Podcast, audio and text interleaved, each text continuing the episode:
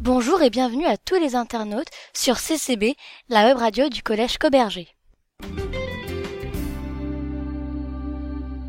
Dans beaucoup de collèges, on donne aux différentes classes des lettres ou des numéros. Par exemple, la cinquième E ou la sixième B.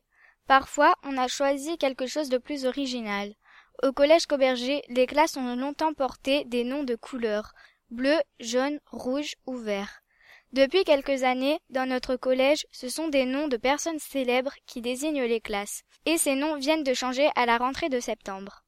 Les classes de sixième portent des noms de chanteurs, les classes de cinquième portent des noms d'acteurs, les classes de quatrième portent des noms d'explorateurs, et des classes de troisième portent des noms d'écrivains. Nous allons donc vous présenter rapidement les personnes qui ont été choisies. Commençons par les sixièmes. Il y a trois classes les sixièmes Piaf, les sixièmes Brassens et les sixièmes Ferrat. Tous les trois étaient français. Edith Piaf est née le 19 décembre 1915 à Paris. Elle a commencé sa carrière en 1935 et l'a poursuivie jusqu'à sa mort le 10 octobre 1963. On connaît tous d'elle des chansons aussi célèbres que La vie en rose, L'hymne à l'amour, L'homme à la moto, Pas d'âme, La foule et bien d'autres.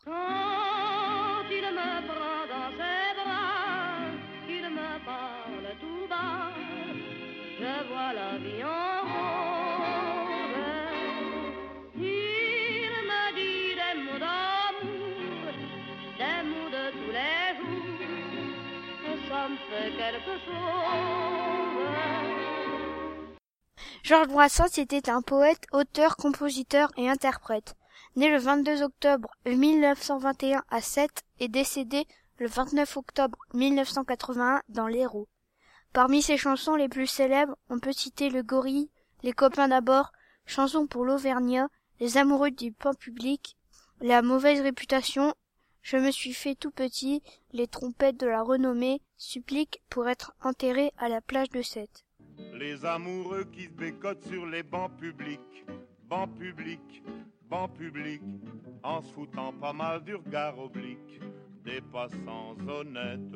Les amoureux qui se bécotent sur les bancs publics, bancs publics, bancs publics, en se disant des je t'aime pathétiques, ont des petites gueules bien sympathiques Jean Ferrat était un auteur, compositeur et interprète, né le 26 décembre 1930 à Vauresson, en région parisienne, et il est mort le 13 mars 2010 à Aubenas, dans l'Ardèche.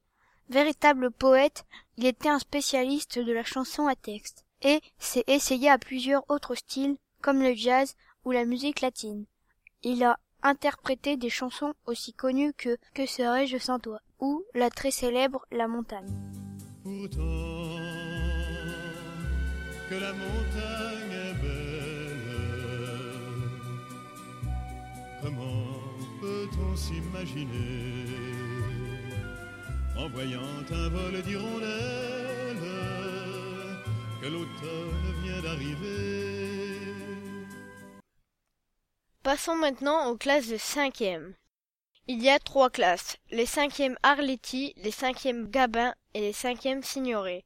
Arletty, de son vrai nom Léonie Batia, est née le 15 mai 1898 à Courbevoie, près de Paris. Elle est morte le 23 juillet 1992 à Paris. Ses films les plus marquants sont Circonstances atténuantes, Fric-Frac, Le jour se lève, Les visiteurs du soir, Les enfants du paradis. Le réalisateur Marcel Carnet lui a offert son plus beau rôle dans les films Hôtel du Nord, dans lequel elle a lancé cette réplique devenue culte Atmosphère, atmosphère, est-ce que j'ai une gueule d'atmosphère? Oh là là, des types qui sont du milieu sans en être et qui à cause de ce qu'ils ont été, on devrait les vider. Atmosphère, atmosphère, est-ce que j'ai une gueule d'atmosphère? Puisque c'est ça, vas-y tout seul à la varenne. Bonne pêche et bonne atmosphère. Jean Gabin, de son vrai nom, Montcorget, est né le 17 mai 1904 à Paris et il est mort le 15 novembre 1976 à Neuilly-sur-Seine. Il a commencé sa carrière comme chanteur d'opérette, mais c'est au cinéma qu'il est devenu célèbre grâce à des films comme Gueule d'amour, La bête humaine, Pépé le Moco, La traversée de Paris, Touchez pas au Grisby, Le chat ou Quai des Brumes. Simone Signoret, de son vrai nom, Henriette Kaminker, est née le 25 mars 1921 à Wiesbaden, en Allemagne, et elle est morte le 30 septembre 1985 dans le département de l'Eure. Ses films les plus notables sont Dédé d'Anvers, Casque d'or, Les Diaboliques, L'Armée des Ombres, Le Chat où elle a donc joué avec Jean Gabin et La vie devant soi. Et nous passons maintenant au quatrième. Il y a trois classes. Les quatrièmes Magellan, les quatrièmes Cousteau et les quatrièmes Gangarine. Fernand de Magellan était un navigateur et explorateur portugais. Il est né au nord du Portugal en 1480 et mort aux Philippines le 27 avril 1521. Au service de la couronne espagnole, il entreprit la première navigation autour du monde, prouvant ainsi de façon concrète que la Terre était ronde. Son voyage l'emmena, entre autres, au sud du continent américain, où il passa par le détroit qui porte désormais son nom. Ce long voyage, Magellan ne le terminera pas, car il mourut sur une île des Philippines, et c'est le capitaine Juan Sebastian El Cabo qui finira l'expédition. Jacques-Yves Cousteau était un officier de la marine nationale française, puis un explorateur océanographique. Il est né en 1910 en Gironde et mort à Paris le 25 juin 1997. Il est surtout connu pour ses nombreuses expéditions à bord de son célèbre bateau, la Calypso. Il a réalisé de très nombreux documentaires pour la télévision et plusieurs films dont le célèbre Monde du silence, qui a obtenu la Palme d'Or au Festival de Cannes en 1956. Yuri Gagarin était un cosmonaute soviétique né en 1934. Il rentra dans l'histoire le 12 avril 1961 comme le premier homme à avoir effectué un vol dans l'espace grâce à la mission Vostok 1. Il est décédé le 27 mars 1968 à l'âge de 34 ans lors du crash de son avion de chasse, un MiG-15. Et enfin, nous terminons avec les troisièmes. Il y a trois classes. Les troisièmes Voltaire, les troisièmes Zola et les troisièmes Yourcenar. Voltaire, de son vrai nom, François-Marie Arouet était un célèbre écrivain et philosophe, né en 1694 et mort le 30 mai 1778.